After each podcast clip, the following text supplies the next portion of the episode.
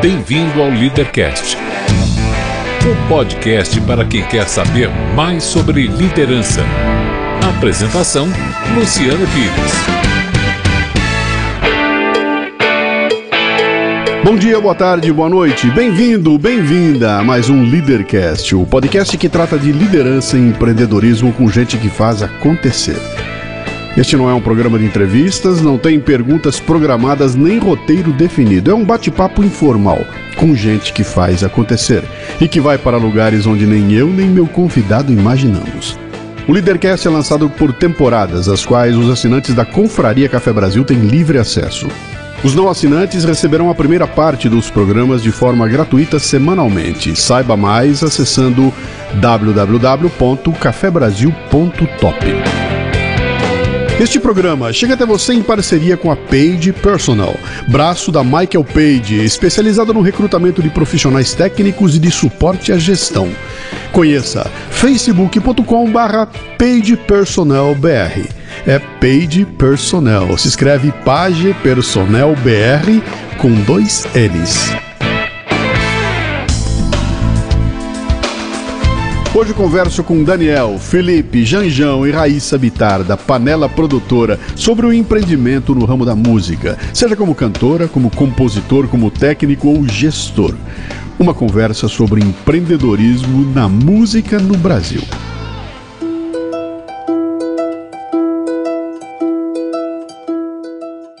Então, quem escuta o Café Brasil já conhece a Raíssa Bitar, não é? Uma jovem cantora que apareceu por aqui uns dois ou três anos atrás com um trabalho que encantou quem ouve o Café Brasil. E que eu acabei conhecendo pessoalmente, mas não só ela, como também o pessoal da Panela Produtora que lança seus discos. Pois eu fui até lá para bater um papo com eles. Vamos ver no que deu?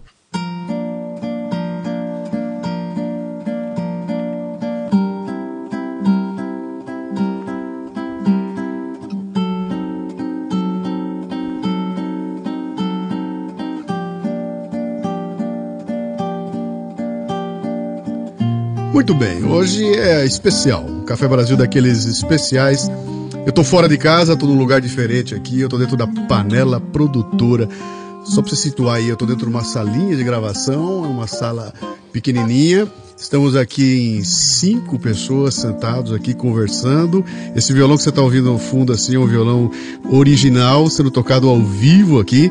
E eu estava devendo esse programa há bastante tempo e a surpresa de hoje vai ser essa, né? Vai ser um bate-papo ao vivo, com som ao vivo, um Café Brasil muito especial, falando com Raíssa Bitar, Oi. com o Daniel, com o Felipe, com o Janjão, a turminha da Panela Produtora, que vai conversar um pouco sobre um monte de coisa, né? Vamos falar de Brasil, vamos falar de, da música, vamos falar do ser cantora, vamos falar assim e vai.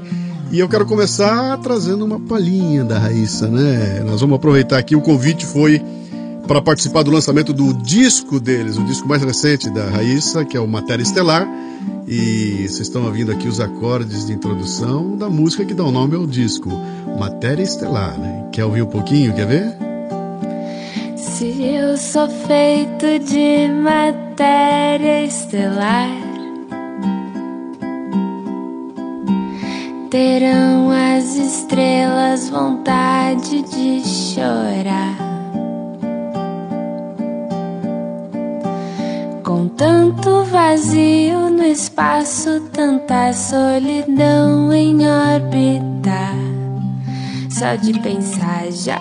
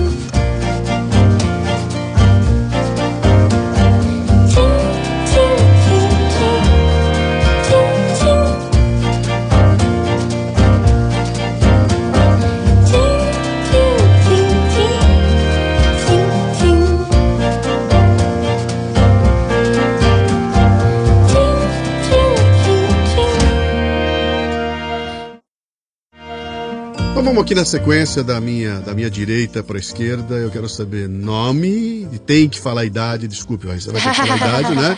E eu quero saber nome, eh, idade e o que é que faz da vida para ganhar o seu, o seu ganha-pão. Bom, eu sou Daniel, Daniel Gali. Idade eu 78 pra cá, quanto dá? 37. Tá bom. 37, 37 anos. E tenho uma produtora de áudio aqui em São Paulo, sou produtor musical e compositor e, e trabalho com música aqui em São Paulo. Mas a maior qualidade você não falou qual é? Esse é marido de quem? Ah, sim. da, da Raíssa. Muito bem. Que vem agora. Quem é você? Eu, eu sou a Raíssa, Raíssa Bitar, tenho 25 anos e eu sou cantora. Cantora. Eu conheci mais uma, que legal. O senhor, por favor? Eu sou Felipe Trelli, tenho 36 anos, sou sócio do Daniel e amigo, e compositor, músico e produtor musical, e toco a panela junto com ele. Fazendo arte junto. Isso. E aqui à minha esquerda extrema, quem está? João Vasconcelos. Não. Ninguém sabe quem é. Quem então, é? Janjão, 56 anos, novinhos agora, feito mês passado. É, técnico de som, nordestino. É esse E sotaque pardo gaúcho. agora, né, É. João? É. Agora ele é pardo. Não, e, e o nordestino muito paulistano, né? Eu sei Porque eu disso. tenho mais tempo de São Paulo do que morei no Recife, então já sou mais paulista do que pernambucano. Conheço o Janjão há, há muito tempo. 30 anos só. Mais ou menos, por aí, 30 anos. E eu cheguei aqui por intermédio do Janjão, né? Conversando com o Janjão há um bom tempo atrás. Ele me contou que ele estava trabalhando aqui e falou: ah, vou te mandar um CD aí legal de uma cantora nova. E de repente manda para mim o primeiro CD da Raíssa, né? Vou lá. E vou lá. E eu ouvi, achei um barato e fiz um programa, toquei bastante, muita gente ouviu. Foi até legal porque a gente publicou o programa e, e muita gente me escreveu para querer saber quem era, onde é que tava. Eu falei, bom, eu faço o esquema do Café Brasil, vai atrás, né? E aí, né, Raíssa, o que aconteceu dali pra frente? E aí, desde aquela vez, muita gente do Café Brasil veio, veio conversar comigo, dizendo: Ah, conheci seu trabalho no Café Brasil. Aliás, até o disco novo agora já tem gente me, me procurando. E, e só com uma palhinha, né? Porque eu só toquei uma música outro dia no programa e a gente colocou ali. E eu tava até falando, o legal do seu público que ouve, que, que, que te acompanha, que te ouve, é, é o pessoal que não só curte a página, vai atrás, como também manda mensagem.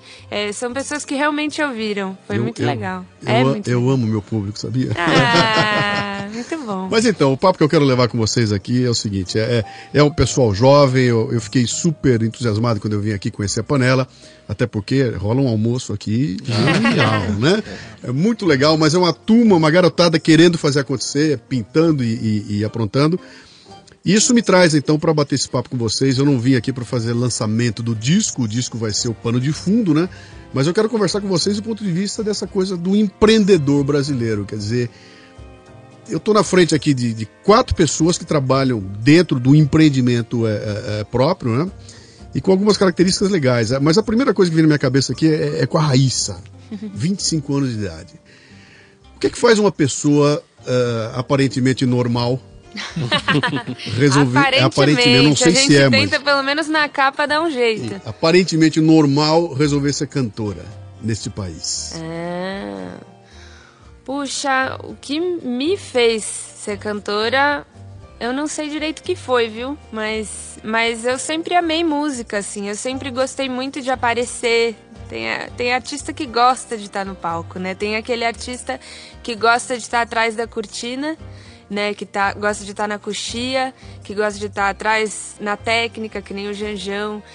Tem, tem esse artista que gosta de estar atrás, mas tem aquele artista que gosta de estar na frente. Eu sou desse tipo, assim. Eu sempre gostei de aparecer, de, de ganhar a atenção das pessoas de alguma forma. Então, e puxa, desde criança eu gostei disso e, fui aproveitando as oportunidades que foram aparecendo, né? É, curso aqui, curso ali, vai, conhece. E aí, e, e- e foi uma coisa até difícil de assumir, assim, de eu, eu- eu- começo de ano agora fazendo check-up, né? Passando no médico, aí tem uma profissão, cantora. É, foi, levou um tempo pra eu, pra eu assumir isso, de sou cantora mesmo. É meio, é meio esquisito, assim. No Brasil é difícil, né? Porque a pessoa é cantora, mas além disso, o que você faz pra É, viver?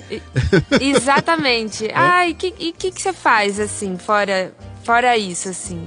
Não, eu, eu faço isso mesmo, assim, eu canto. E você estudou pra isso? Estudou pra cantar? Estudei, mas não. Tem gente que estuda muito mais, né? Sim. Eu, eu ainda quero estudar mais, é, porque é uma coisa que não para. Esse instrumento, né, a voz, é, tá sempre mudando. Às vezes você, você tá um pouco mais triste, você tá um pouco mais alegre, já muda a sua voz. Isso é uma coisa que minha mãe, que é locutora, me ensinou. É, toda a sua emoção passa pela voz. A pessoa não tá te vendo, mas ela tá te ouvindo e ela tá sentindo que você tá. Ela vai sentir o que você tá sentindo. Você está no podcast Café Brasil. e eu tenho certeza que a turma tá sentindo que você tá curtindo. E, e aí é, eu sempre observei muito. E, e eu quero estudar ainda mais, eu quero estudar muito mais, porque conhecimento nunca, nunca é legal, demais. legal. É interessante isso, né? Jovem assim, tomara que continue. Eu quero fazer um desse programa de novo com você, com 93 anos de idade, a lá Bibi Ferreira, entendeu? Em cima do palco e detonando, né? Ah, eu também quero. Legal. E é pros dois agora, aqui, ó. Daniel e Felipe. Qualquer um dos dois pode começar a responder aí, né? O que é que se passa pela cabeça de dois malucos de resolver fazer uma produtora pra trabalhar com música, cara, com áudio nesse país aqui, que eu não sei se remunera bem isso, se reconhece isso, se facilita de alguma forma, eu acredito que não, mas como é que é, amigo? Dá um pouco do histórico de vocês e como é que chegaram nessa conclusão. Eu acho que, que eu vou passar rapidinho pro Felipe, eu acho que ele tem mais coisas pra falar que eu. Assim, mas eu ia falar rapidamente que tem que ter um. Você tem que gostar muito do que faz e meter a cara, porque não é, não é fácil não.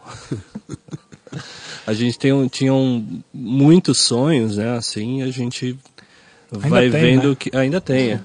Mas a gente vai vendo que eles são difíceis de alcançar e parece que quanto mais difícil é, mais você quer fazer, sabe? Assim, tem que ter muita força de vontade e tem que perseverar mesmo. assim. Batalhar, Batalhar. trabalhar. É isso aí, time. É, eu, eu, eu acho, e ultimamente eu tenho ouvido muito falar sobre isso, a questão da vocação, né? Eu acho que isso envolve a resposta de nós três aqui. A Raíssa eu conheço desde muito nova e era muito claro a vocação dela para cantar. Desde muito pequena ela já cantava muito bem. Ela tinha uma- um timbre diferente, que é isso que vocês Até hoje, né? conhecem, né? E era assim, era, era um jeito de cantar com uma personalidade que é rara, assim, você vê desde sem ela ter estudado, ela já era, e isso é uma questão de lapidar, eu acho que no Brasil a gente tem essa coisa do, do gênio incompreendido, né, que o cara acha, nasce com algum talento, ele já acha que tá pronto, mas eu acho que não, é uma questão de... E ela melhorou muito, você já vê uma diferença do primeiro pro segundo disco, e a vocação nem sempre é uma coisa que você, que você gosta de fazer, porque assim, não é, não é só um prazer, é também. Mas é uma coisa que você precisa, assim. O que eu, o que eu sinto na, quando eu estou produzindo, quando o Dani, quando a gente está compondo, é quase uma necessidade física, assim. O, o- tem o filme da Edith Piaf, que ali eu acho que mostra muito bem. A pessoa é quase uma, ela não é um, ela não pensa como os outros pensam. Ela é quase uma autista, assim. Ela tem um, aquilo é uma necessidade tão grande, tão maior que é como respirar mesmo. E eu acho que quando você encontra a sua vocação, você não pensa se isso vai dar dinheiro ou se não vai, se isso vai funcionar ou se não vai. Você quer fazer sempre o melhor possível. E acaba, a gente consegue hoje viver de música. É, a gente, ninguém aqui é milionário e tal, mas a gente consegue ter uma vida com filhos, com família e tal. Difícil, porque no Brasil hoje tá tudo difícil, mas porque a gente faz direito. Isso é uma coisa que o, o, o Janjão é parte disso. Todo mundo que trabalha aqui, de certa forma, o Daniel, batem muito e eu, e eu vou atrás desses caras que são sensacionais, né? Eu sou um pouco mais da- de pensar e eles são mais de fazer. Então eu, eu sempre ali aproveitando um pouco disso. Essa coisa de, não, tem que ser muito bom. A gente tem que fazer o melhor que a gente conseguir. Às vezes não dá porque não tem grana, às vezes não dá porque não tem a estrutura que a gente gostaria. Mas o que a gente pode fazer nunca vai fazer abaixo do que a gente consegue. E eu acho que isso só com vocação. Só se for uma coisa que é maior do que, ah, pô, eu acho isso legal, ah, uma coisa que eu. É uma coisa interessante que você está falando, aquela coisa do dinheiro como consequência, né? O dinheiro vem lá. Sim. E se você dá sorte, que eu não sei se é sorte, é sorte coisa nenhuma. Sorte é, é Eu sempre brinco dizer que sorte, na verdade, é, é, é preparo com oportunidade. Se você estiver preparado, Sim. surgiu oportunidade, você consegue, e aí vem um bobão dizer, ô, que sorte, né? Mas se você dá, tem esse privilégio de poder trabalhar com aquilo que você ama fazer, você nunca mais trabalha, né? Tem frases que dizem Exatamente. assim, né, cara? A pessoa, pô, mas por que, você tá se matando? Eu não tô me matando, eu tô curtindo de montão. Então, quando eu tô sentado aqui, e se além disso isso me dá dinheiro, eu sou o cara mais feliz do mundo, né? cara? Isso aí alimenta a gente, você falou bem, essa necessidade física que você tem de produzir alguma coisa Isso. que tem a ver com o teu talento. Ao mesmo tempo, tem aquela coisa também do cara que pensa que só por causa disso, só porque é a sua, vocação, vai ser sempre lindo, maravilhoso. É que nem casamento. Tem aquelas fases que você tá. Meu, você precisa construir aquela coisa. Não é uma coisa que vem fácil. Então, mesmo quando você faz o que gosta, vai ter aquele dia chato pra cacete. Você não queria estar lá, que você, você precisar. Mas quando você. O, o fato de ser a sua, a sua paixão, a sua vida ali. É, ameniza esses, esses dias mais. É o que eu falo, a- não é que você sempre vai se divertir trabalhando, mas a chance de você se divertir trabalhando é muito maior. Muito maior, claro, sem dúvida. né? E por falar nessa coisa do talento, da diversão trabalhando, eu quero saber do Janjão. O Janjão, a gente pergunta, o que, que você faz? Eu sou técnico de som. Aí você já imagina um cara sentado numa sala cheia de botão, né? E apertando botãozinho aqui, botãozinho ali. Mas Que coisa fazer esse cara. Mas basta trocar dois dedos de prosa com o Janjão, que você vai ver que o Janjão para mim é um cientista, né? Um artista cientista, né? Começa a conversar, ele começa a contar as histórias, as coisas que ele inventa, que ele faz. De onde veio isso, cara? Você caiu no estúdio sem querer? Como é que foi isso aí?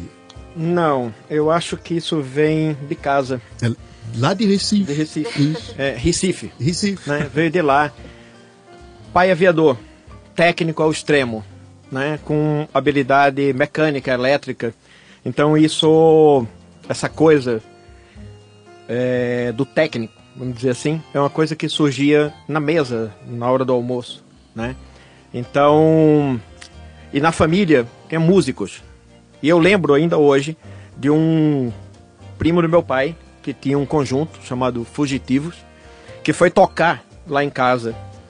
E eu fiquei maravilhado quando meu pai me mostrou, pegou um reverb de mola e ele gritou: "Ah, e saiu no alto-falante". Aquilo era um negócio tão mágico, certo? Que a partir daquele momento, aquilo era um negócio incrível. E eu tenho um outro primo, mais ou menos da minha idade, que é o Zé da Flauta, produtor lá no Recife, e que montou um estúdio, né? Nós éramos sócios e montei um estúdio com ele. Isso lá em 78, faz algum tempo. E aí, na época, a dificuldade no Brasil era monstruosa para aprender. Você não tinha literatura, você não tinha escola, porque hoje você tem escola para técnico de som, você não tinha nada. A única coisa que sobrava era a livraria do aeroporto lá no Recife. Quando chegava alguma revista de áudio, e a gente ia lá folhear para ver o que estava acontecendo no resto do mundo. E para essa revista não ser vendida, a gente colocava atrás de uma revista de moda, de uma coisa assim, para poder no próximo final de semana a gente voltar lá e conseguir ficar vendo as figurinhas, porque meia dúzia de palavras em inglês não dava para nada, mas tinha não tinha Google, né? Então tinha um esforço muito grande. E sempre que alguém viajava para fora e trazia catálogo e tudo mais, era, era isso, era a paixão. E foi crescendo, crescendo. Um dia é, surgiu a oportunidade de vir para São Paulo, que foi lá no estúdio que a gente se conheceu. Né? E chegando aqui, depois que teve a abertura do mercado, que a coisa melhorou muito e melhorou os estúdios, né? Porque até os anos 90 era quem tinha alguma coisa trouxe de contrabando, então era um problema porque você tinha aquela coisa da quarta via, aquele problema todo. Ou seja, você brigava é, contra as leis para poder ter alguma coisa para fazer melhor. E é isso, a, a coisa veio da paixão, da paixão que surgiu dentro de casa mesmo. Legal. Né? Num- Esse, esse, esse estúdio que o Janjão se refere é o estúdio Bandeirantes, Sim. né? Que não foi existe mais. Não existe mais, mas é- era um estúdio interessante, porque se você entrava no Bandeirantes lá, não era por causa do estúdio em si, que nem era o the best, Não, nada. não. Mas o povo que estava lá dentro era um negócio Exatamente. absolutamente sensacional. O Eu estúdio, conheci- tecnicamente falando, era sofrível, vamos dizer assim. É, tinha uma mesa de baixo custo, tinha umas caixas que trouxeram o componente e fizeram com medida de palmo para lá, palmo para cá, e achava que funcionava. Então era assim, era tudo muito Empírico, muito é, muito empírico, é isso exatamente. mesmo, é isso mesmo. Mas era isso, mas Mas tinha, o time, tinha um time muito legal. negócio Exatamente. Mas que legal. Então vamos apro- aproveitar essa história do time aí, quer dizer, dizendo, e tá claro pra mim que tem um time aqui na minha frente, né? Gente com seu, apaixonada. cada um com seu talento, né? Então tem uma moça que é cantora, tem um sujeito que é compositor e as músicas todas do disco novo são suas, né? A maioria. Tem A maioria música do Felipe Tem também. sua, o Felipe também é, é- é o compositor e, e- e tem trabalhos também dele. Aliás, o Felipe tem um lado interessante dele, que é um lado meio politizado. E de vez em quando ele inventa de fazer umas loucuras aí, faz umas, umas, umas paródias de música brasileira com letra política e tudo mais, que tem dado um barulho inteiro aí na internet, não tem?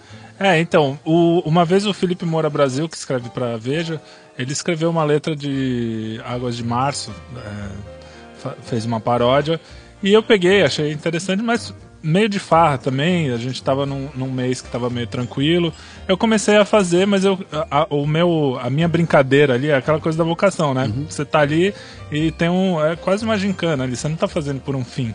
Eu nunca imaginei que um dia ia estourar no YouTube. Sim. É, e aí você tá lá e, e eu queria fazer igual. Eu queria que o arranjo do, do Tom Jobim eu conseguisse imitar cada nota da bateria, cada nota do. E aí chamei a Vanessa, que canta comigo. A gente tem uma dupla, que é o Mamão e Papai, que a gente fez um disco aqui na panela também, é, que, pro nosso filho, em homenagem ao nosso filho. E aí a Vanessa fez a Elise e eu era o Tom. Eu fazia aquela voz toda. é, Vamos lá. Não, tá e ficou, ficou muito bom. Você quer ver como ficou Sempre bom? que Escuta você só. olha uma criança, há sempre uma figura oculta, que é um cachorro atrás.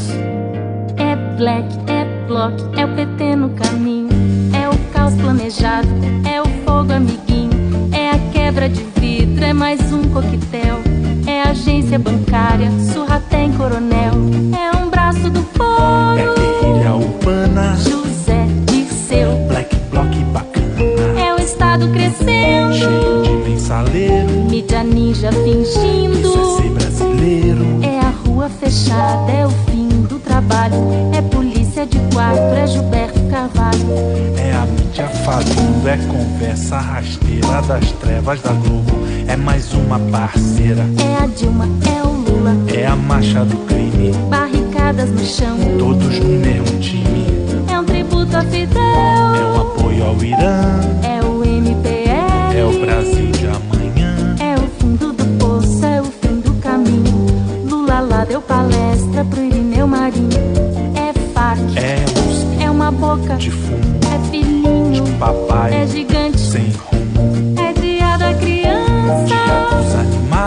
É a figura É o oculta. cachorro atrás. Luiz Nasci, Paulo Henrique Amorim. É blog progressista, de onde é que vem o din-din? É o projeto do PAC, é o Barack Obama. Tá tudo dominado, é só lama, é só lama. É um estádio, É uma ponte, a Copa vem aí, vai aumentar. o preço Até do açaí. Revolucionários fazendo um cupão. É a certeza de morte da população.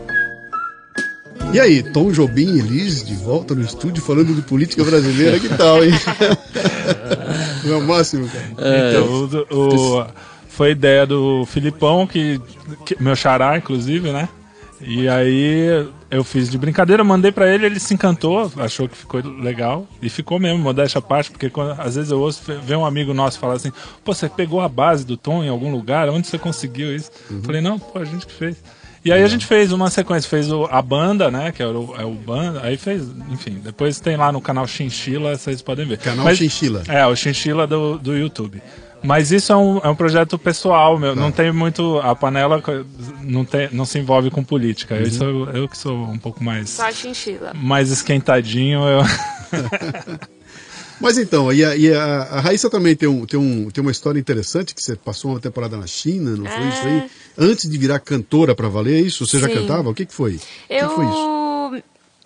Quando eu quando eu me formei no colegial, eu queria fazer intercâmbio. Eu já tinha, já estava fechado que eu que eu ia para Taiwan.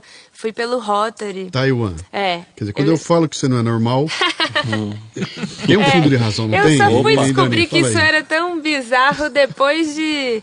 Depois que eu voltei e falava, ah, eu morei em Taiwan um ano, aí todo mundo. "Mas, "Ê? Como assim? Aí eu falei, pois é, morei em Taiwan um ano de intercâmbio. Então, eu morei com família taiwanesa. A, a proposta era viver como uma taiwanesa por um ano, né? A proposta do intercâmbio era essa. E, putz, foi um barato, assim, é uma viagem maluca. E, e aí, quando, tanto que quando eu voltei, é, fi- ficaram coisas de Taiwan em mim que eu, que eu ainda tô medindo, né? Como foi marcante. Mas resultou em música também. No primeiro disco tem música em chinês aqui, ó. Lembrar? É verdade.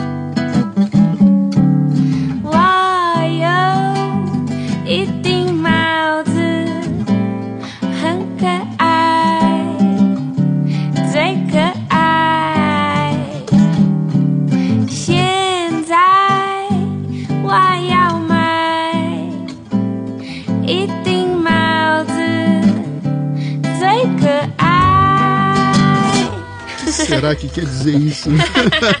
De quem é a letra? A letra só pode ser minha, né? É a única que fala. Eu deixo assim, em português pro Daniel e eu só faço em chinês. É mesmo? O que, que é? O que, que é isso? É, é, foi uma brincadeira. Na, na verdade, a gente tava arrumando uns chapéus, que eu adoro chapéu. E aí, e aí eu tenho vários em casa, tem um chinês, tem vários malucos. Você tem um E clipe aí- com todos eles. aí, então são exata- seus aquilo? Eu tava vendo o clipe olhando pra onde é que ela arrumou tanta coisa. São seus, Nossa, então. a- não, aqueles, aqueles eu precisei de, de um apoio aí, de, um, de, um, de uma Produtor. água no feijão, né? Legal. Que foi da Graciela Starling, que hoje é uma chapeleira incrível, assim. Todo evento que tem chapéu, sempre que tem um arranjo, é ela, assim, tá? E aí, e aí ela me emprestou uma- várias coleções de chapéus pra gente poder fazer aquele clipe, que aliás foi um Diretor? clipe... É, o diretor foi o Janjão. Diretor Foi. Janjão dirigindo um Você vê que clipe. esse cara é. É multi, multi, Multi, coisa, né? Mas multi pera, pera um pouquinho. Então, antes da gente ficar falando escuta um pedacinho do clipe, olha só. 一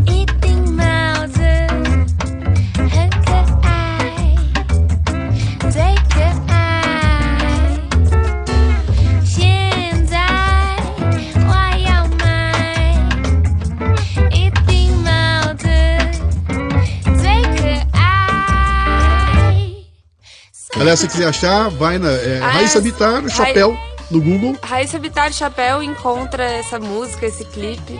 Tem até uma legenda em chinês, quem quiser acompanhar. Mas esse, esse clipe foi uma, foi uma ideia do Janjão que aí a gente foi fazendo e, e- e resultou nesse clipe. Que é uma, é uma experiência interessante, que é uma coisa que eu notei quando eu, eu, eu comecei a me enturmar com vocês, né?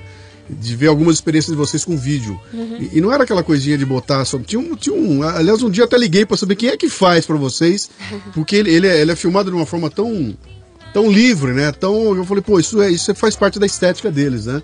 E achei muito legal você, vocês irem pra esse caminho. Aliás, esse é o caminho sem volta. Entendeu? Preocupem-se com isso, porque eu sei que é aí que vai terminar. Isso- Vai ter umas camerazinhas já já aqui. E, e- e- É não tem por onde, né? É o nosso assunto dos, Hoje, é. dos últimos dois, três anos. A gente fala, não, a música agora tem que estar acompanhada. É uma outra realidade. As Sim. pessoas estão acostumadas a ver. Mesmo, eu sempre falo, mesmo que o cara vá ouvir música no YouTube, o cara quer a capinha do disco. Se você bota no SoundCloud, ninguém dá play.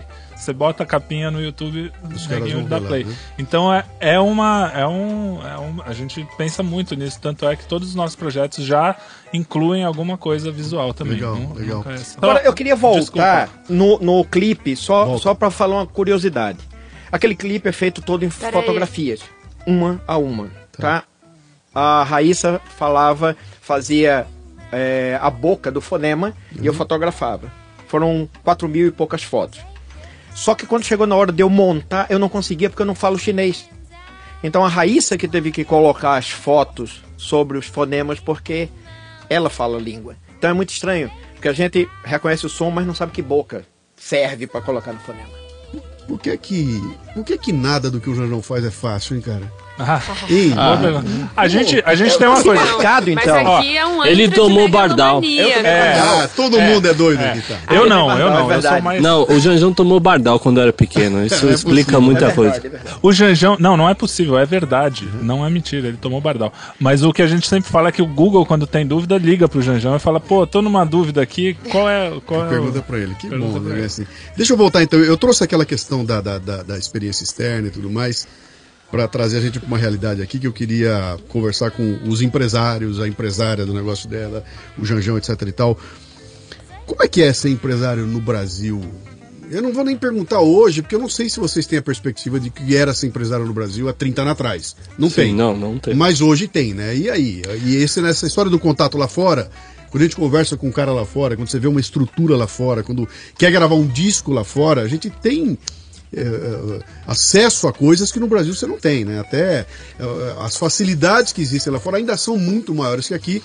E a gente estava conversando na hora do almoço, um negócio importante, quer dizer, e a questão não é só os equipamentos que eles têm lá fora, com muito mais acesso do que nós aqui, são quem está pilotando equipamento, que na verdade é, é, a- é o- é o, é o lance, e aqui o Brasil está cheio de gente talentosa, né?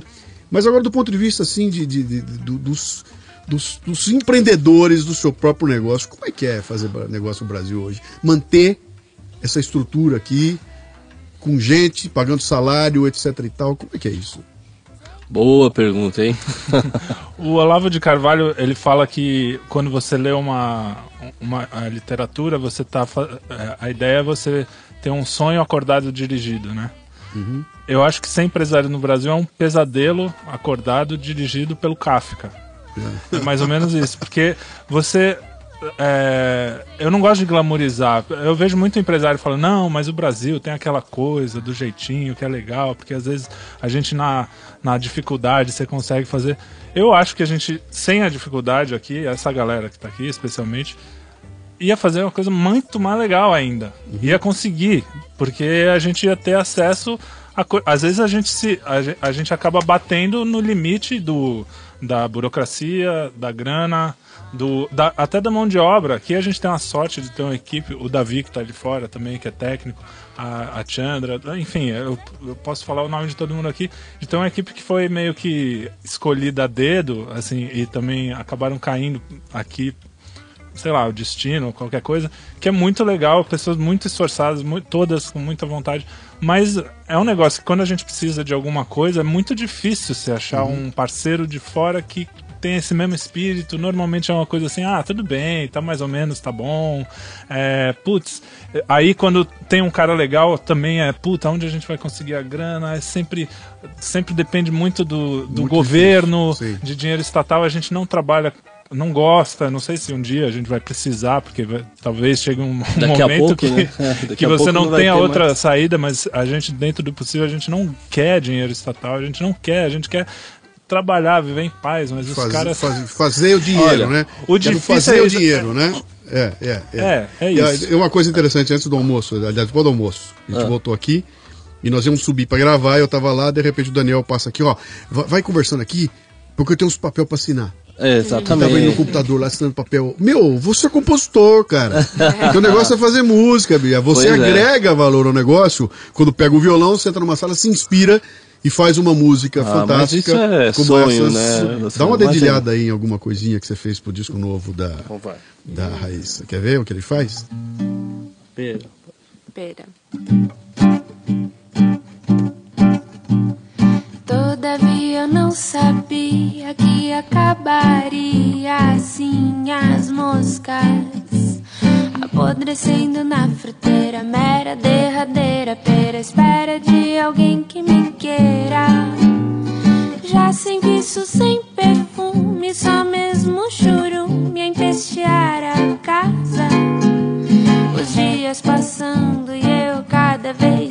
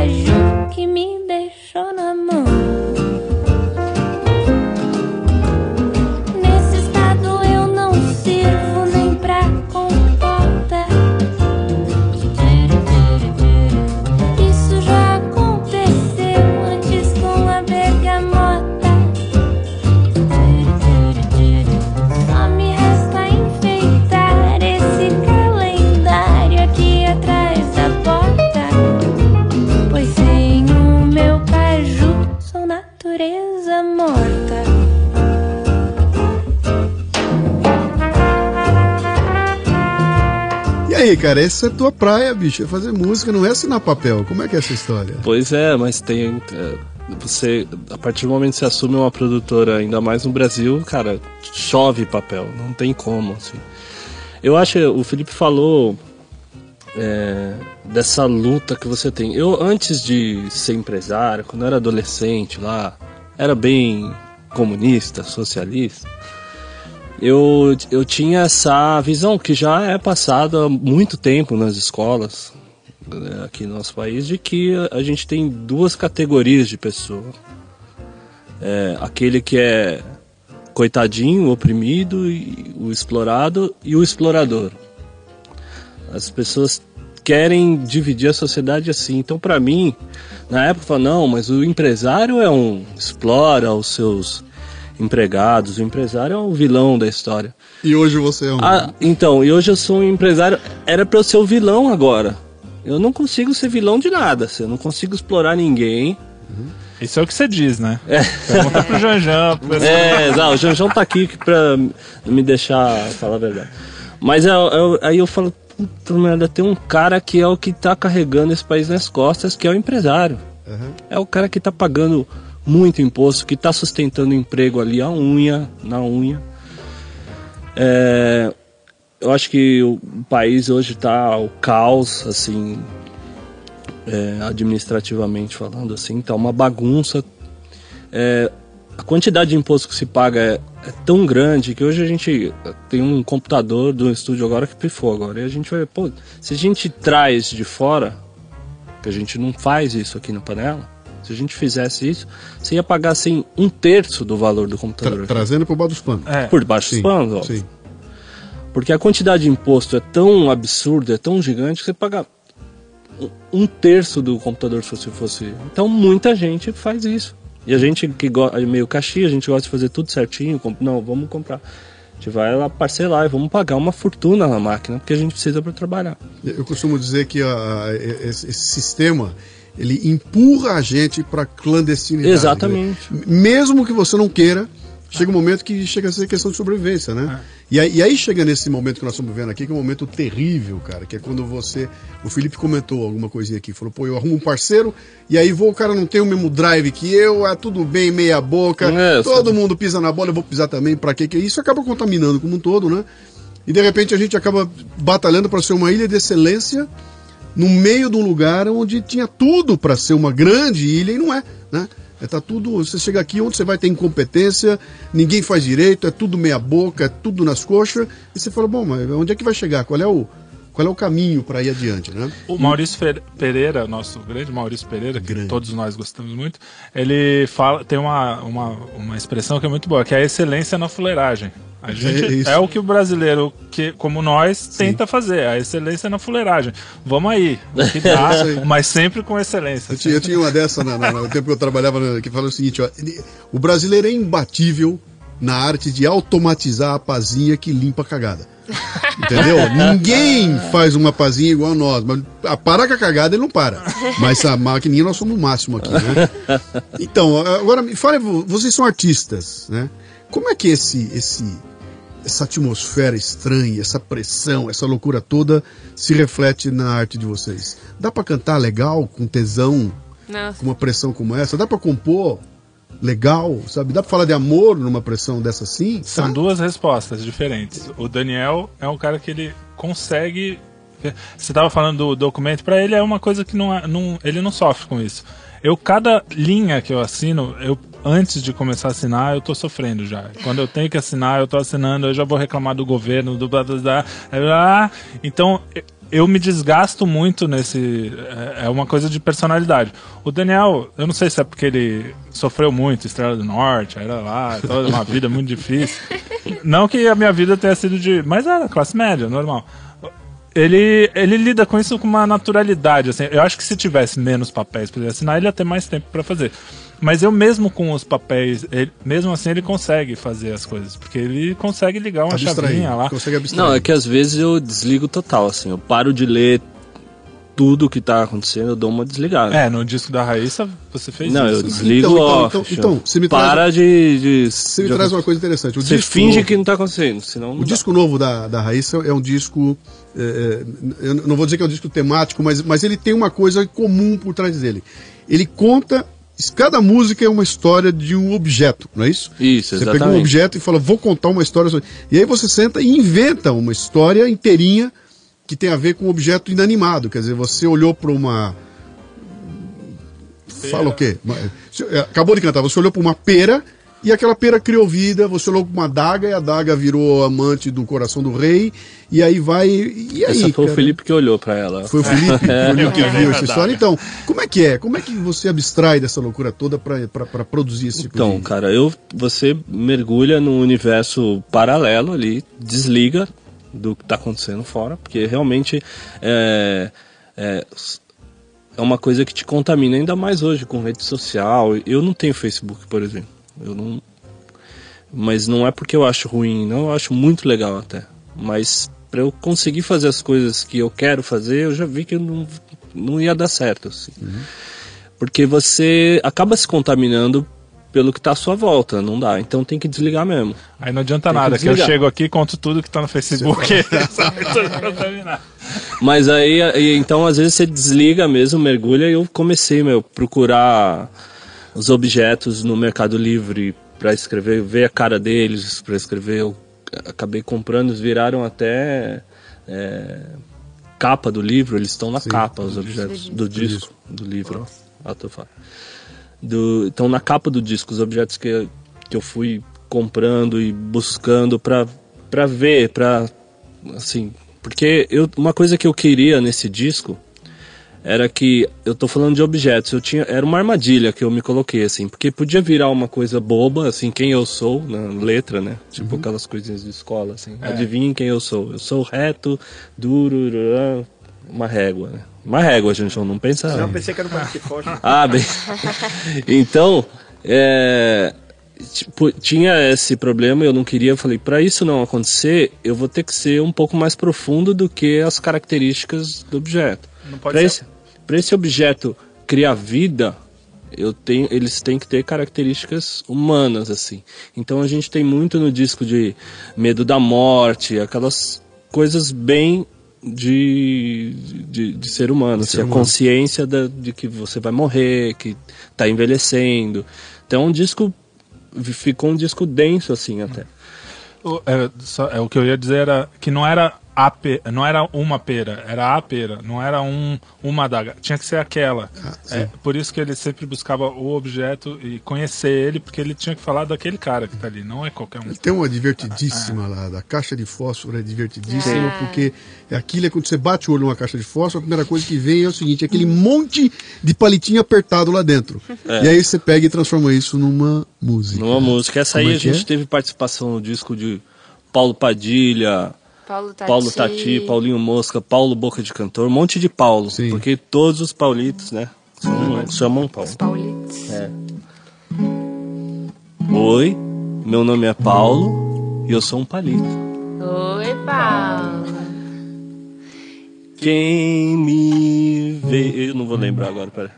É que essa é. Aqui, é- ó. Quem me vê aqui no meio dessa caixa, com fósforo vermelho na cabeça, logo pensa é só mais um palito, que entre 40 não faz muita diferença.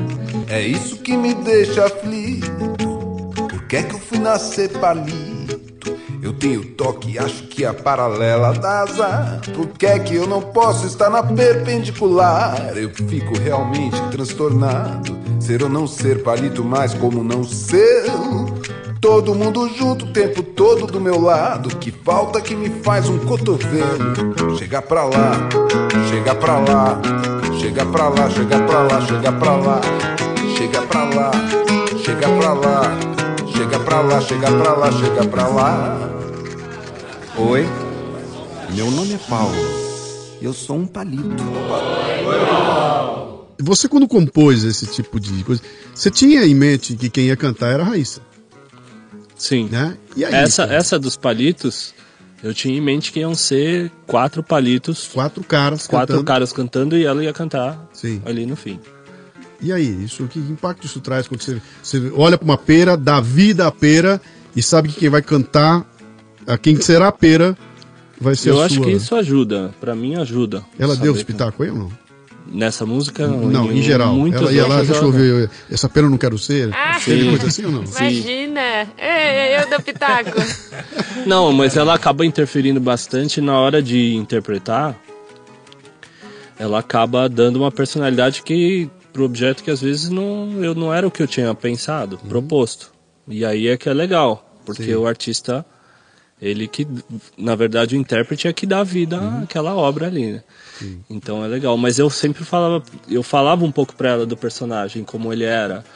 Olha, esse cara ele tá muito ressentido, ele ele tá puto da vida. Eu da- dava umas mas às vezes ela fala, não, mas ele não é tão puto porque tem isso. E aí ela E a ia gente- nascer uma coisa. Isso foi um negócio legal que a gente falou na hora do almoço ali, que o Janjão vai entrar na, na conversa aqui de novo, que é o seguinte: é, é, quer dizer, você, você criou a música, você imaginou uma situação tal, a Raíssa entra com o jeitinho dela de cantar e ela dá uma outra cara para alguma outra coisa.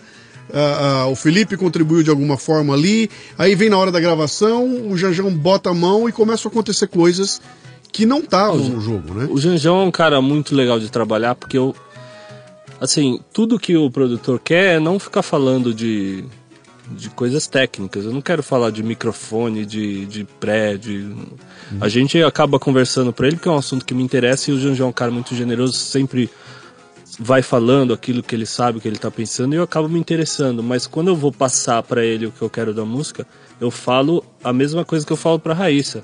Esse objeto é assim, ele tá sofrido, eu quero uma coisa triste, não sei, eu passo a sensação que eu quero. E o Janjão vai buscar no som, ele pode falar melhor Quer como hora- que na hora é receber essa né? informação e transformar Então, isso. que eu, eu queria ouvir um pouquinho disso aí, porque o que, que nós estamos falando aqui? Estamos falando desse jogo da os profissionais juntando seus talentos, cada um na sua praia, e se juntam e dá uma coisa que nenhum deles seria capaz de fazer sozinho, né? Quer dizer, é, é cada um juntando, a gente vai conseguir uma coisa legal lá. E, e duas coisas que eu queria ouvir, Jânio. Primeiro, essa, essa coisa do papel que você, como técnico que tá lá, que é o cara que na verdade aperta um botão, mas que ele acaba de me dizer que ao apertar esse botão você dá uma luz ou dá uma cor que, que era o que ele desejava lá. Isso é uma coisa. E a segunda coisa é Ou aquela... às vezes, desculpa, é, às vezes ele vem com alguma coisa nova que eu não tinha pensado, Sim. mas que fica Sim, bom. sim, sim. Nem sempre é o que eu desejava, às vezes surgem coisas. Mas é o que a gente não partir da sabia que desejava, mas exatamente. E aparece com a contribuição que o artista dá ali, né? Exatamente.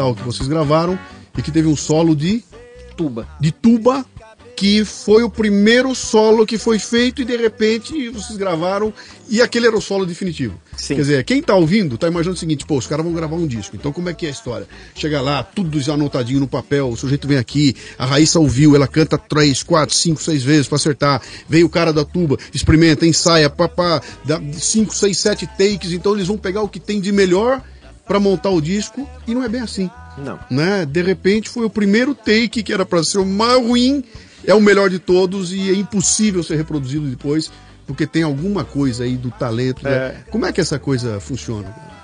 Então, essa coisa funciona no susto. É, ficou valendo esse solo. Por acaso, porque eu saí gravando. Pra, enquanto ele ia ouvir a música pela primeira vez, eu saí gravando. V- vamos ouvir.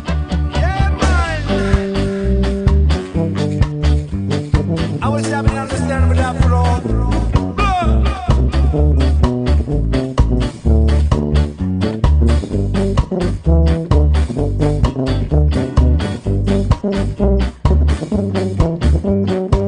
I say, oh Lord Jesus is a fire.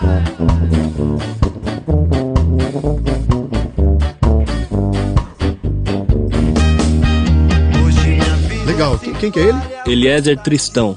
Eliezer Tristão. Que disco Mas é ele é esse? muito alegre, é um cara muito alegre, É. gente boa. Que mas disco é é? Tristão. É do disco É Natal. É do Panela, disco É Natal. é, é Panela é um projeto que a gente tem que chama Panela Apresenta. Sim. E, é- e tem vários temas. O primeiro que a gente fez foi o É Natal. Foi aquele que eu fiz um programa de Especial. Natal especial só com ele, tá certo? Vão achar que a gente paga jabá pra É, né? o negócio é tão... a turma que ouve o Café Brasil sabe o seguinte, eu venho e eu falo mesmo, cara, quando eu curto as coisas, eu faço questão de trazer, porque pra mim é uma satisfação gigantesca eu encontrar algo que pode ser legal e divulgar para as pessoas, né? Eu fiz um programa recente lá sobre o Postmodern Jukebox, uma banda que eu acho na internet, acho fantástica e venho aqui faço um programa inteirinho com ela.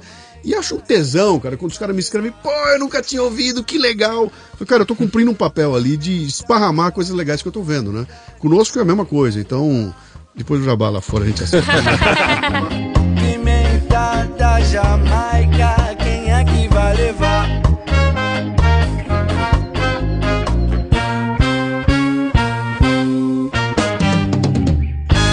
não só o imponderável do solo, certo? Mas do momento que eu tive a presença de espírito de gravar. Porque eu poderia ter passado simplesmente o som, ele tinha feito aquele solo maravilhoso, e a gente ia ficar com um solo muito bom, mas não era aquele. Sim. Né? Então acho que isso acontece muito em música. Se o nível está mais ou menos de gravação, é melhor a gente correr o risco. Né? É, eu não lembro bem a primeira pergunta que você. Não, eu falei feito. sobre essa tua contribuição de na Ah. frente de um botão, você botar uma emoção que é que ele pediu pra você. Então, mas eu acho que aí é que tá. Eu, eu me coloco como um tradutor da ideia que ele tem na cabeça. Eu tento colocar para todo mundo aquilo que ele imagina de som. Nem sempre eu acerto. Mas a coisa é o seguinte: ele me fala, ele me dê- dá ideia, ele diz: Olha, eu penso numa coisa assim. E aí eu tento, com os recursos que eu tenho, certo? Chegar o mais próximo daquilo. né? Então, o, o, é fazer isso. Janjão, som é som, cara. Som é barulho.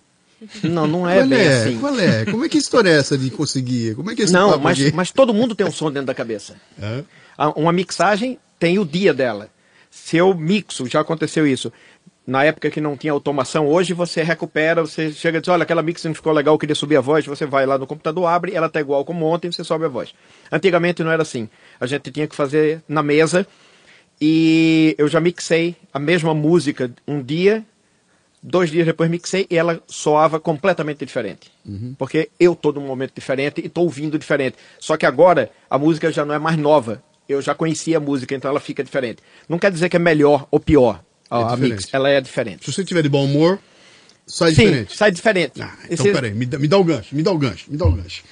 Eu fui, eu joguei futebol de salão que nem um louco quando era moleque, né? E, e eu jogava no gol, era goleiro de futebol de salão. E tinha dia que eu saía do jogo e falei, meu, joguei pra cacete, cara. Eu peguei tudo. Por que, que eu não pego sempre assim, cara? Por que, que eu nunca. Por que, que não é sempre assim? Por que, que eu não arrebento como eu arrebentei? Tem dia que eu tô super bem e tem dia que eu não tô legal, né?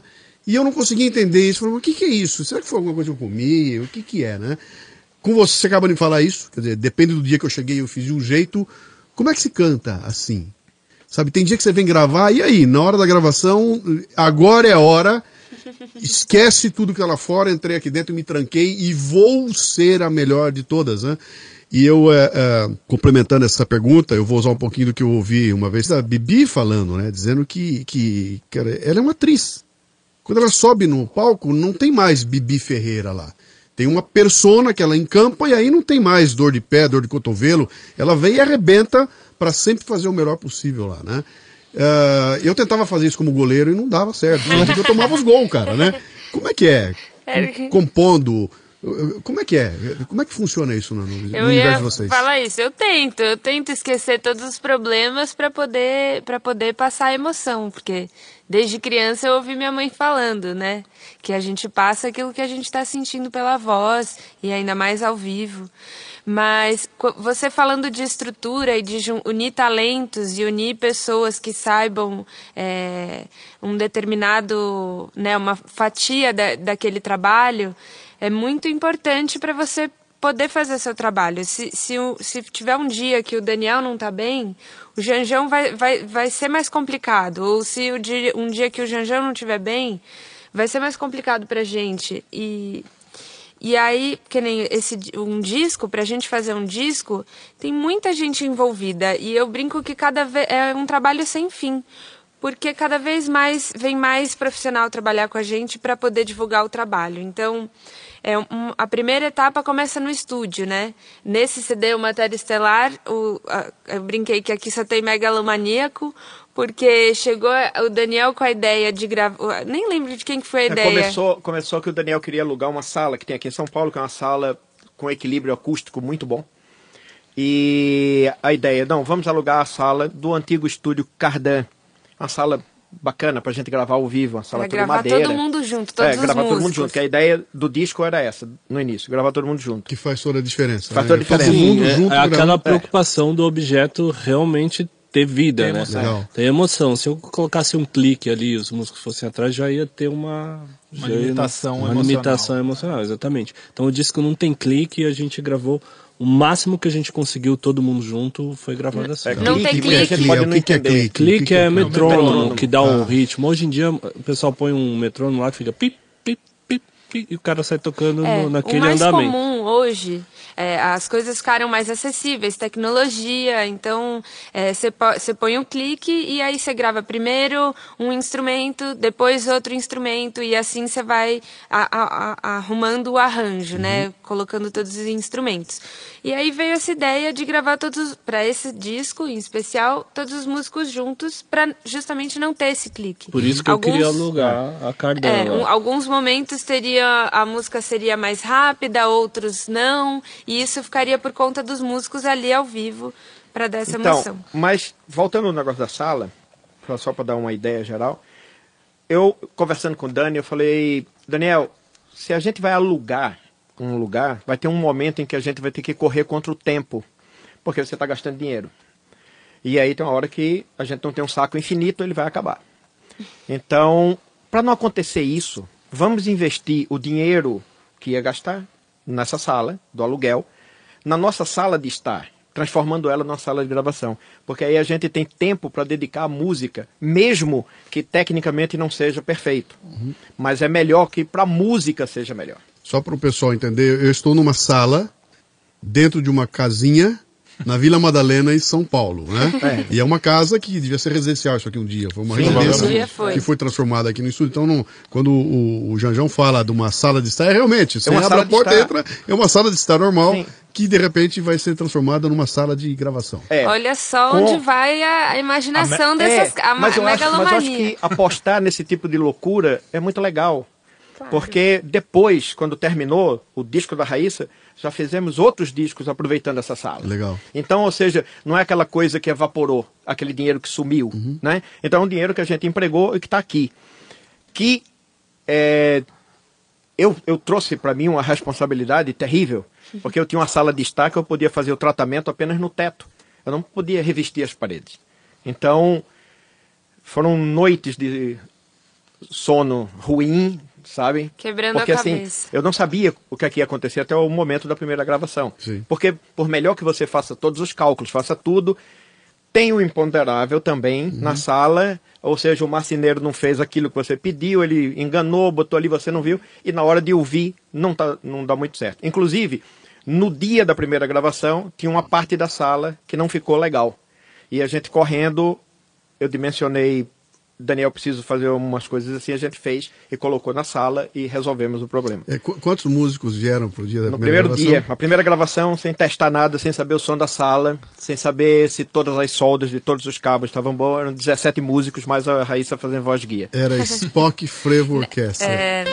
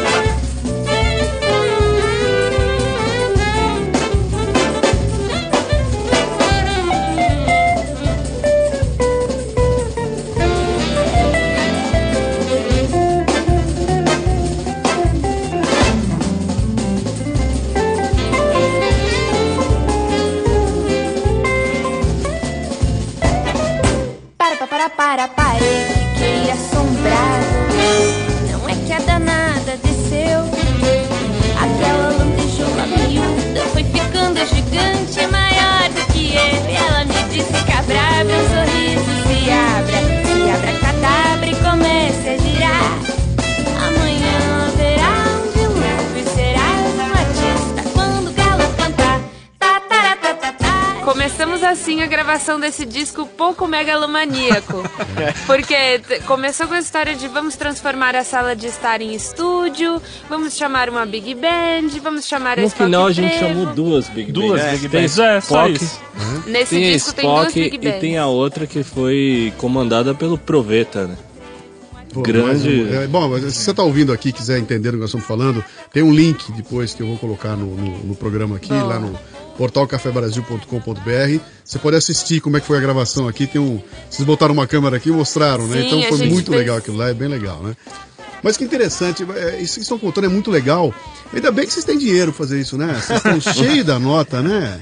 É. Como é é, fácil Então, fazer nada, com milhões dinheiro, em né? dólares, milhões Como é em que é dólares. isso? Como é que é isso? É uma loucura, né, cara? A gente é, tira, como é que é? Tira o cobertor pra. Não tem um lance É. assim? É, como é que é essa expressão? É, cobre a cabeça e É, sobre o pé. né? Exatamente, é. meio isso. A gente vai, vai vivendo assim. A- a- é engraçado isso, né? Hoje tem uma demonização da publicidade, por exemplo. A gente existe uma coisa que a publicidade é o mal. Eu, a minha opinião sobre a publicidade é que é o meio de comunicação mais honesto que existe, porque todo mundo sabe que é o dono do negócio falando que o negócio dele é bom. Sim.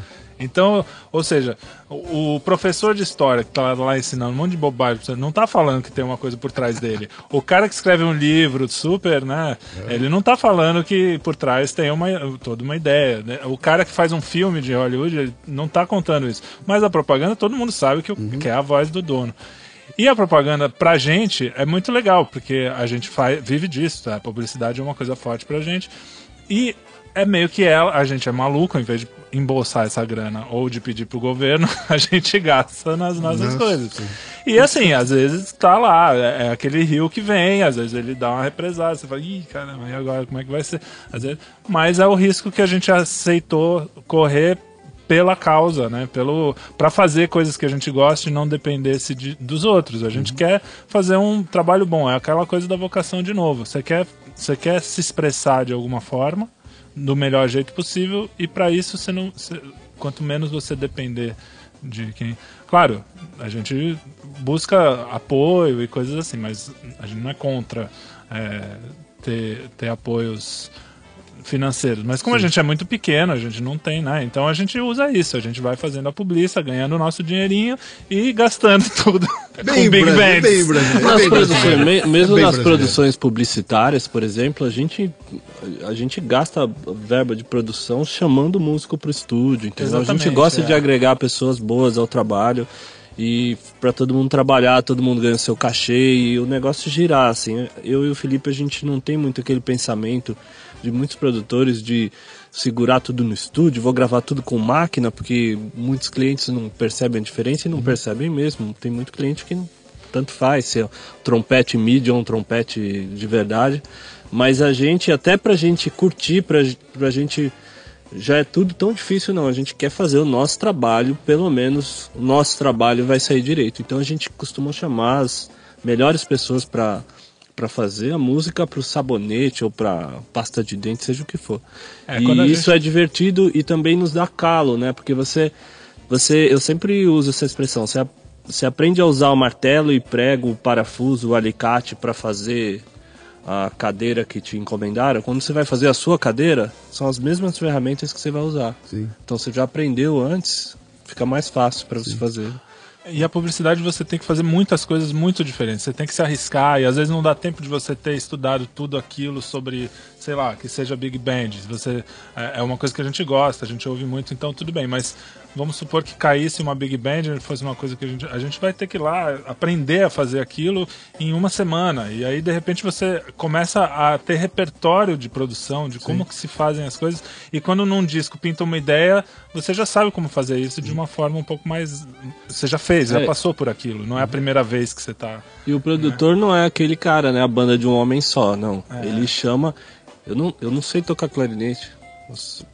Nada. Ontem a gente pegou um clarinete não sai nada. Não. E então a gente chama quem sabe tocar. Quem sabe tocar acordeão, quem sabe. Eu não vou nem arriscar pegar um clarinete lá e programar um clarinete horrível no MIDI, ridículo. Então a gente chama as pessoas que Que sabem que fazer. vão agregar valor. Aquela música vai ficar muito melhor. Ele trabalhou, porque ele vive disso também. O músico trabalha, vem aqui, ganha o seu É. cachê e a gente É, eu acho que é uma é um jeito legal de Que é um círculo gente- é aquilo- virtuoso. É aquilo que a gente falou no começo aqui, né? Quer dizer, aquele tal solo que era aquele solo, se fosse um solo programa- programado, ele seria igual aquilo o resto da vida.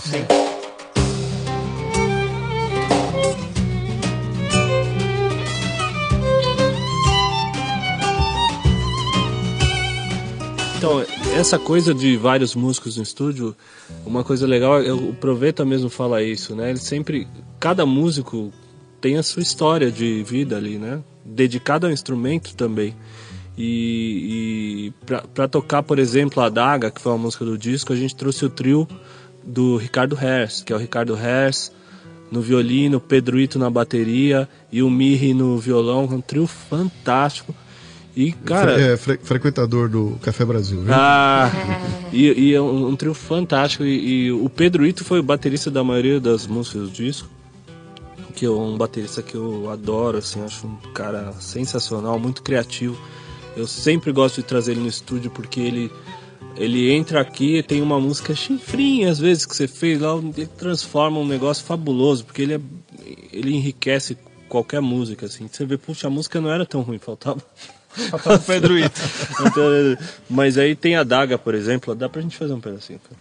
Eu não vou tocar o violão do Mirri nem perto, mas aí já.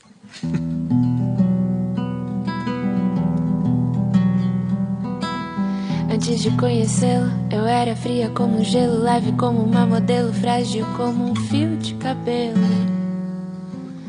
Eu era livre como um táxi no feriado, eu era triste como o céu que se fechou nublado. Eu era quase nada, apenas uma velha daga indignada, sem ninguém.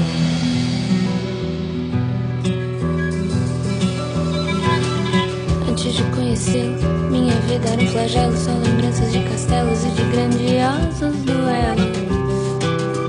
Não tinha mais o vício do meu duplo corte, a minha tempera era forte, mas a minha sorte havia me deixado assim de lado, nesse estado, sem pecado, sem ninguém. Essa história é dramática. Mas que grande sacada, que é uma daga que se apaixona pelo coração. Do Do rei. rei. Essa aí eu pedi pro Felipe, faz uma música, Felipe. E aí? Faz Então, uma música pro disco. Aquela história que a gente tava falando, né? O Daniel, ele consegue fazer na diversidade. Eu com dois filhos pequenos agora, eu tava ainda, né, nesse momento pessoal que é complicado mesmo, pela coisa em si, né? Filha, a minha filha tava com meses, né? Dois, três meses. E o disco acontecendo, eu vindo aqui, pô, querendo um pouco participar, e o Daniel vê a minha angústia, ele falou, não, você vai fazer uma música. Aí eu me tranquei aqui no estúdio B e falei, então ninguém fala comigo dois dias, é isso, você precisa do isolamento. E aí eu fiquei. Já, era uma música que já estava na minha cabeça, eu comentei com ele. E o Daniel, generoso que é, ele falou: Não, então vai lá e faz. Ele sabe que eu preciso de um tapa na bunda.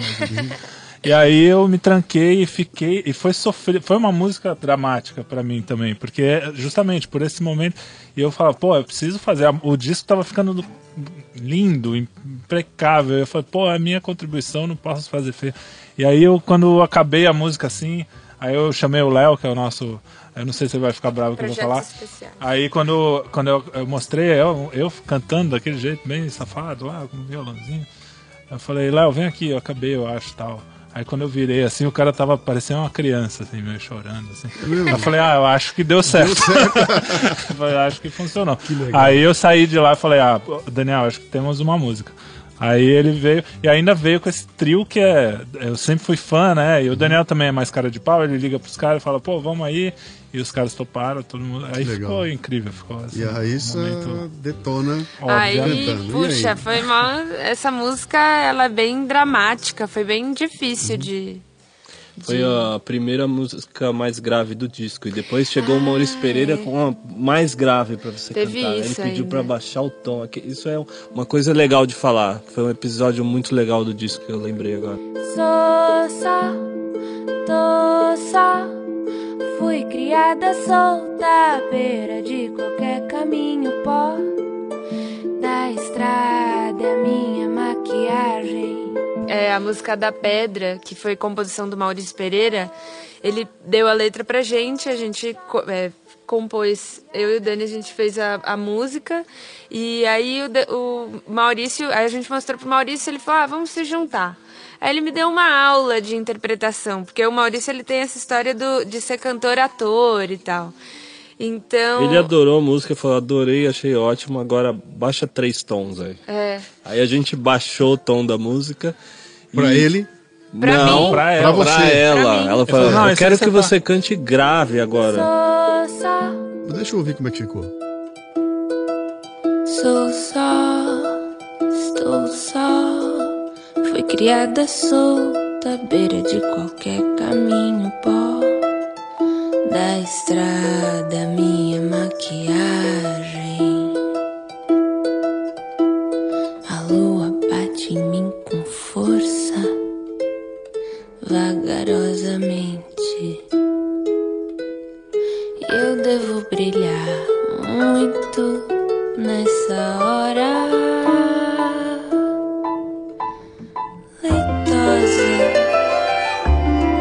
Então, Raíssa, você vem então com essa história de ser a, a cantora, etc e tal, e, e o destino, você sabe como é que é, né? O universo vai conspirando a nosso favor e de repente você tá aqui, casada com um sujeito que é o dono do estúdio e amiga de não sei quanto tempo do outro, e de repente tudo conspirando para que essa coisa funcione, e de repente você já não é mais aquela independente dando murro em ponta de faca. Já tem uma estrutura aqui. Como é que é? Como é que é isso?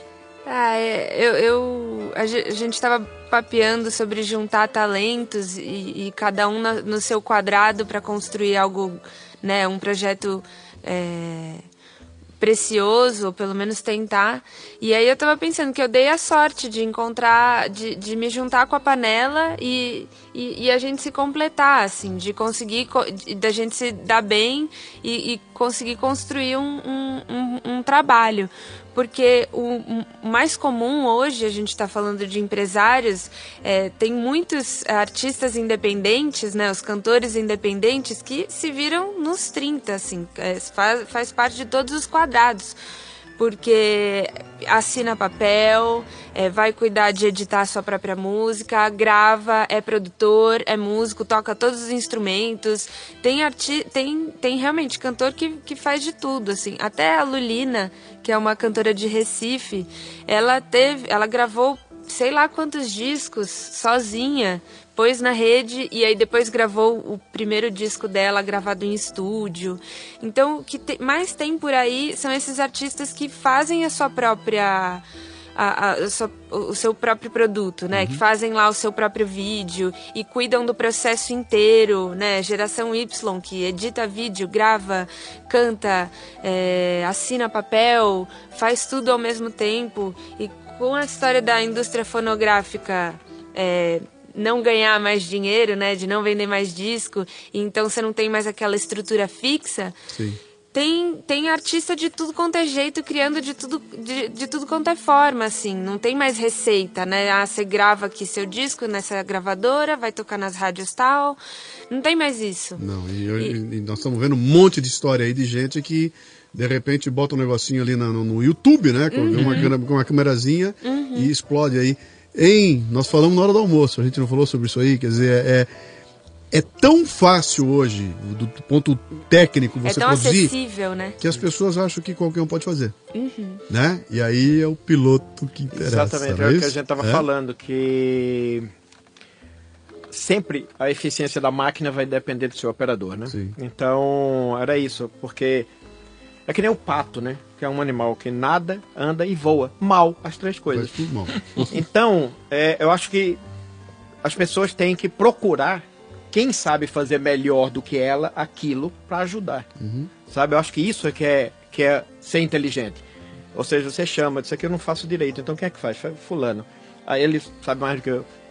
Tem um cara que andou fazendo isso, um tal de Jorge Lucas, né? E deu Sim, certo o deu negócio certo, dele. deu um filminho aí. É, exatamente. né? Ele, ele chama Né? essas pessoas, ele tem essa Que ideia. tem, que tem a ver com o baterista que entra aqui, pega a tua musiquinha meia boca Exatamente. e uau, vira isso, uma isso é uma coisa que o Daniel sempre fala. A panela não pode ser a panela, não pode ser nós dois. A panela é o mundo. É quem a gente.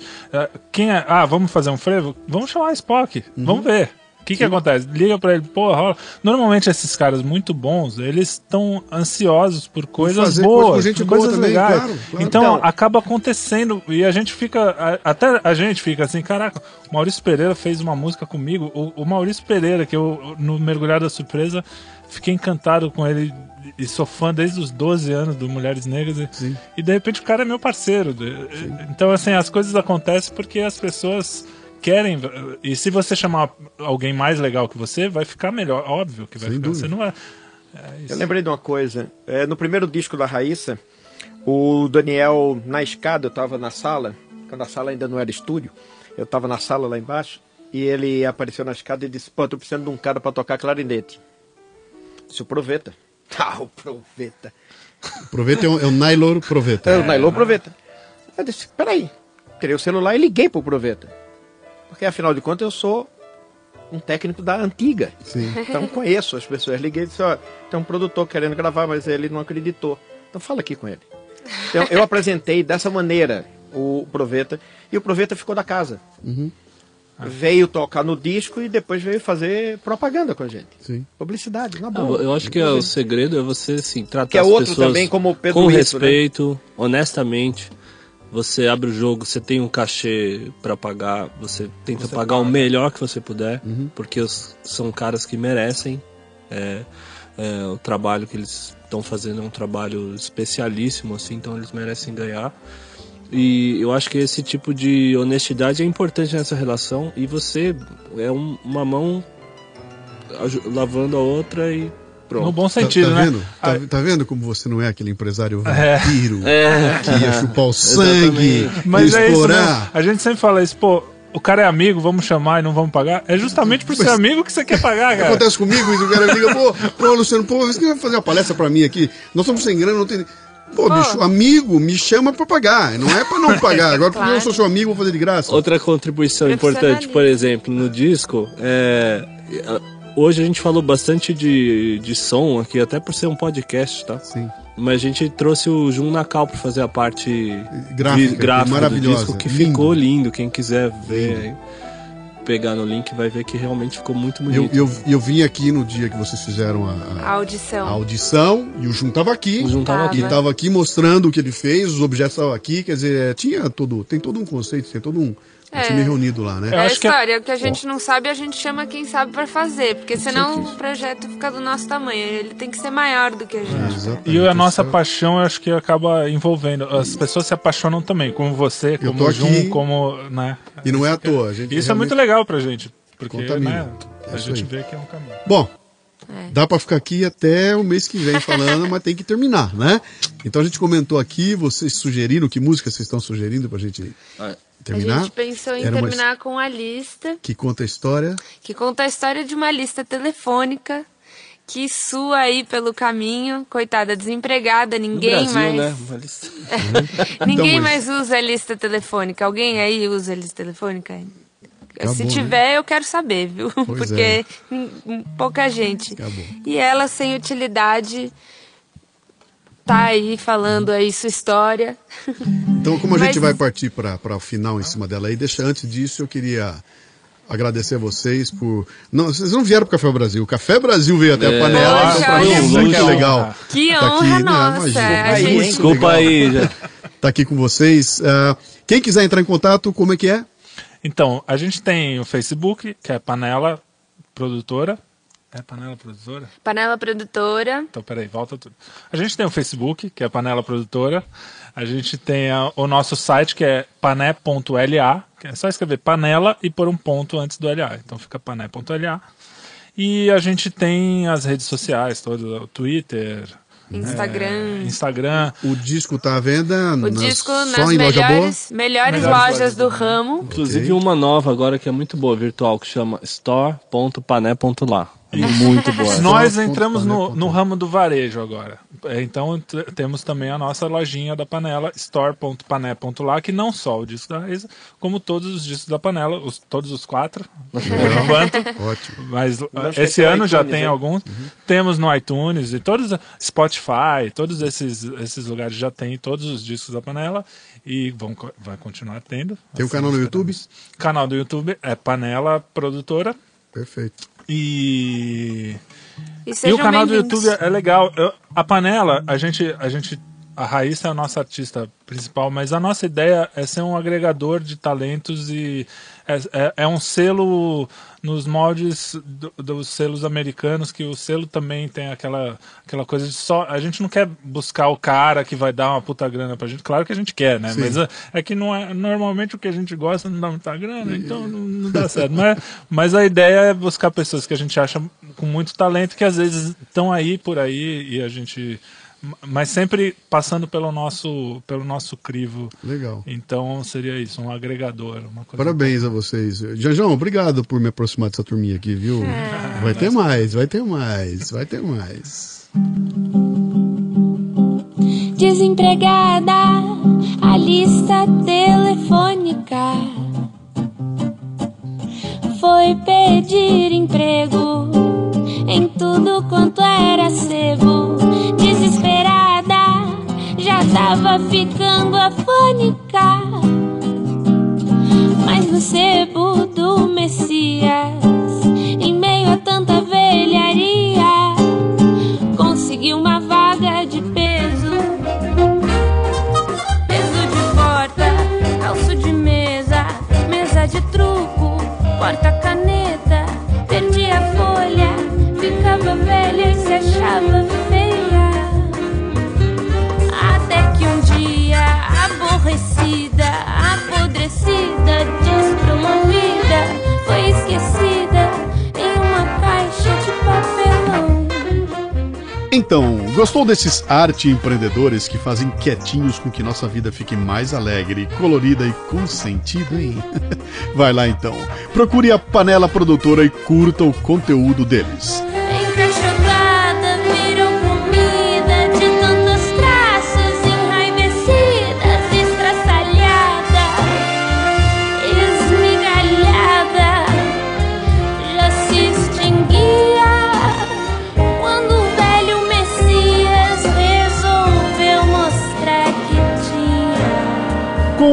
Musical na Moreira na técnica, a empreendedora Cissa Camargo na produção e eu, que vivo a vida cantar, Luciano Pires na direção e apresentação, termina mais um Café Brasil.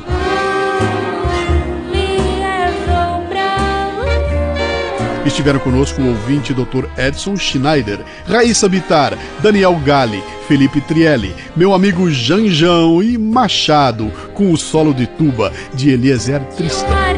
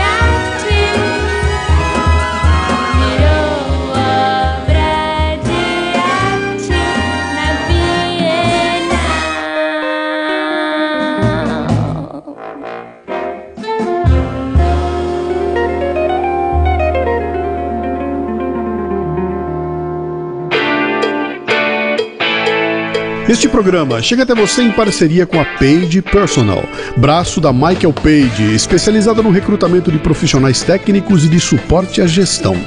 Conheça facebook.com/barra Page Personal BR. É Page Personnel, se escreve Page Personnel BR com dois L's. Você ouviu o Leadercast com Luciano Pires. Mais uma isca intelectual do Café Brasil. Acompanhe os programas pelo portal cafebrasil.com.br.